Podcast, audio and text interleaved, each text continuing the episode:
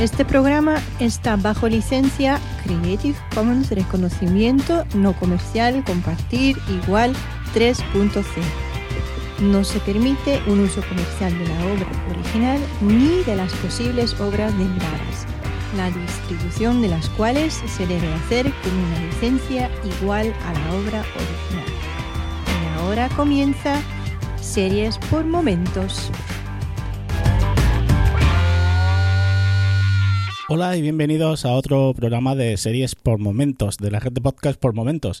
Por tercera vez consecutiva vamos a tirar de Netflix, no por nada, sino porque es otra de las producciones propias que tiene este, este canal y en el cual tenemos pues disponible toda la temporada al completo y que es una serie que tiene esta calidad de producción que la mayoría de sus series tiene. Yo soy Mespaznar y hoy en Series por Momentos hablaremos de Sense8.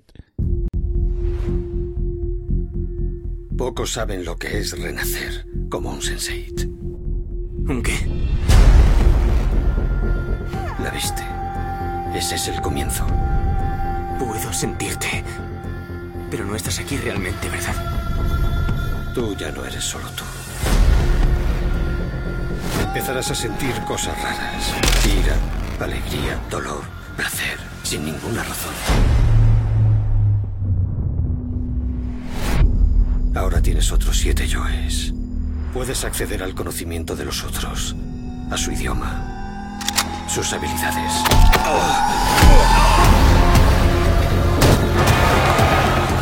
Ayúdame.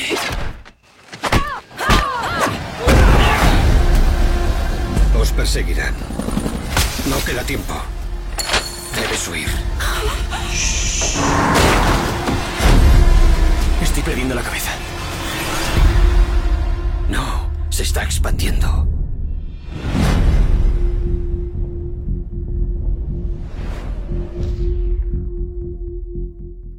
Netflix nos está bombardeando continuamente con, series de impacto y esto es algo que ellos y, y, nosotros debemos de aprovechar para disponer a un bajo coste de una gran calidad de series que vale la pena tener disponibles por lo que por lo poco que cuesta.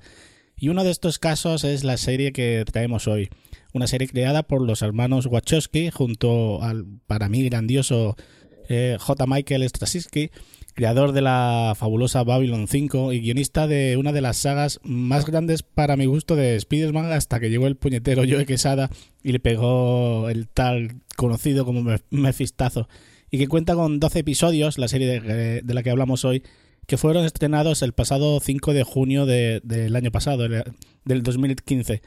Esta es una serie a la que hay que darle su tiempo. El tiempo mínimo que tienes que darle, ya sabes que son los tres primeros capítulos. Tras esto, o le coges el gusto o lo mandas de paseo definitivamente. A mí me sucedió lo primero y como iba con preaviso, pues aguanté. Hay que tener en cuenta que la serie se toma todo el tiempo necesario para la presentación de personajes y que el primer tiempo de la serie es bastante lento, pero que en su segunda mitad pues todo se vuelve mucho más ágil y dinámico. En mi caso es cierto que, el hype que tenía de la serie era bastante grande y que me dejó un poco con ganas de más, pero eso son expectativas que tenía yo versus la realidad con la que me encontré. Pero esa era, o eso es un tema personal mío y no culpa de la serie en sí. La serie trata sobre ocho personas de diferentes partes del mundo que se encuentran conectadas entre sí mental y emocionalmente, siendo capaces de verse unas a otras en ciertas ocasiones o a través de sus propios reflejos en el espejo. Estas ocho personas sufren la visión de la muerte de una misma mujer y a partir de ahí se desencadenará el poder empezar a comunicarse entre ellos, sentirse y compartir conocimientos de unos a otros conforme a sus necesidades, incluso pudiendo compartir idiomas y habilidades en la lucha.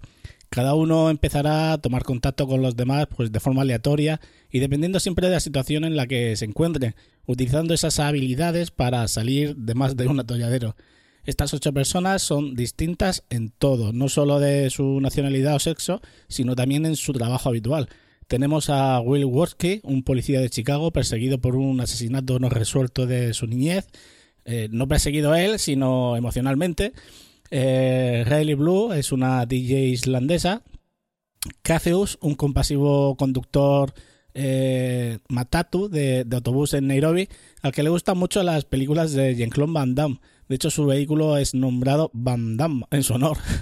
Sun Bak, una mujer de negocios de Seúl y estrella naciente en Kickboxing Underground, Lito Rodríguez, y aquí tenemos a nuestro Miguel Ángel Silvestre haciendo de, de, un gay en el armario y actor mexicano de ascendencia española, a Kala Dandekar, una química farmacéutica y debuta hindú de Bombay, Wolfgang Bogdanov, un ladrón de cajas fuertes alemán, y Nomi Marx, una mujer transexual lesbiana de San Francisco, bloguera, política y hacker.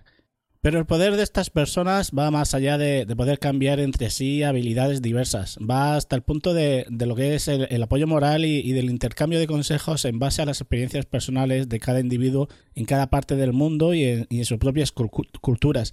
Las interacciones de los personajes cada vez se vuelven más y más interesantes y cómo no comentar esa particular eh, sing-along internacional de Four Non Blondies en el capítulo 4 y sin que tenga nada que ver con la historia y que es capaz de hacer que termines en tu sofá tarareando esa misma canción junto a los personajes. Oh, por favor. ¡Qué fuerte!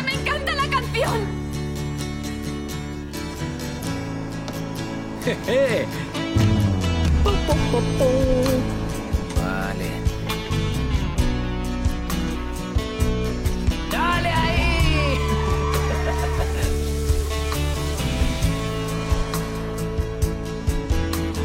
Twenty-five years of my life is still trying to get up that great big hill of hope for a destination.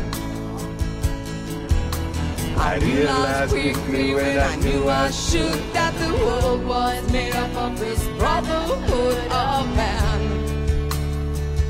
For whatever that means. Into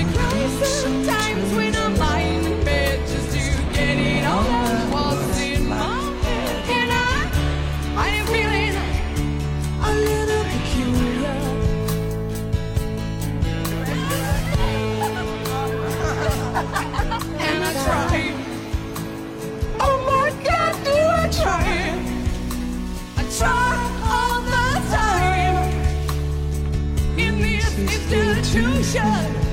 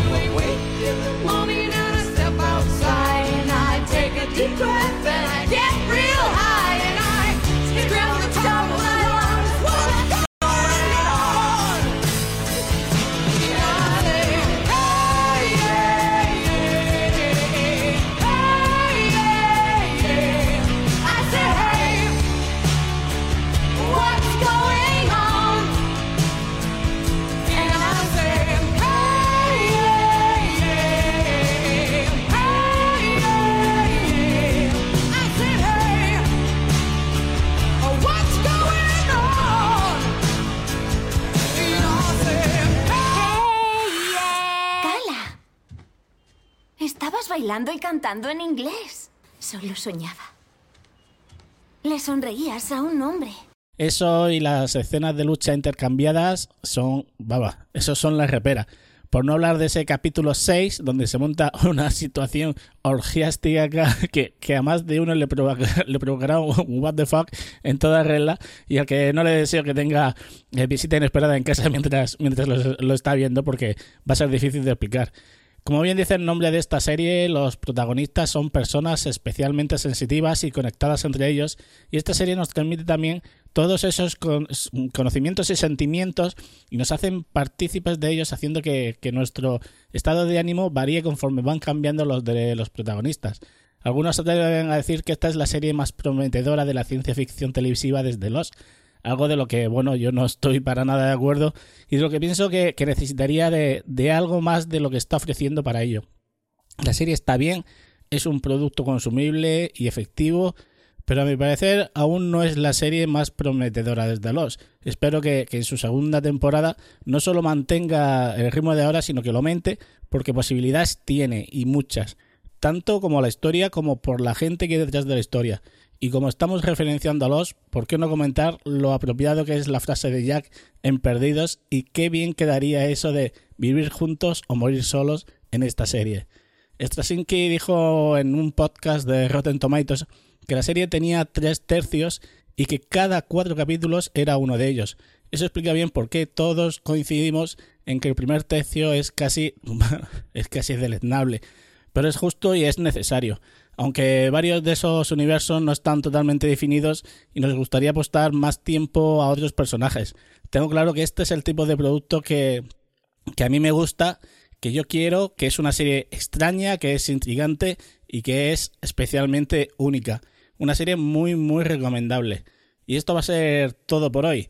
Ya sabéis que podéis dejar cualquier comentario en nuestro perfil de iVoox junto al programa. Ya sabéis que hemos eliminado todos los perfiles de Twitter, no estamos ni en Twitter, ni en Facebook, ni en ningún sitio. Ahora mismo solo podéis poneros en contacto conmigo a través de mi correo personal de mespaznar.gmail.com o bien dejando vuestros comentarios que es muy de, agrade- de agradecer tanto en iTunes como en iBooks. Muchas gracias por escucharme. Estaré, espero que muy pronto, eh, con otro programa. Ahora eh, tengo también varios programas que, que desarrollar de- del resto de, de la red de podcast por momentos. Y muy pronto volveremos con otra serie de las que tanto nos gustan. Un abrazo y hasta luego.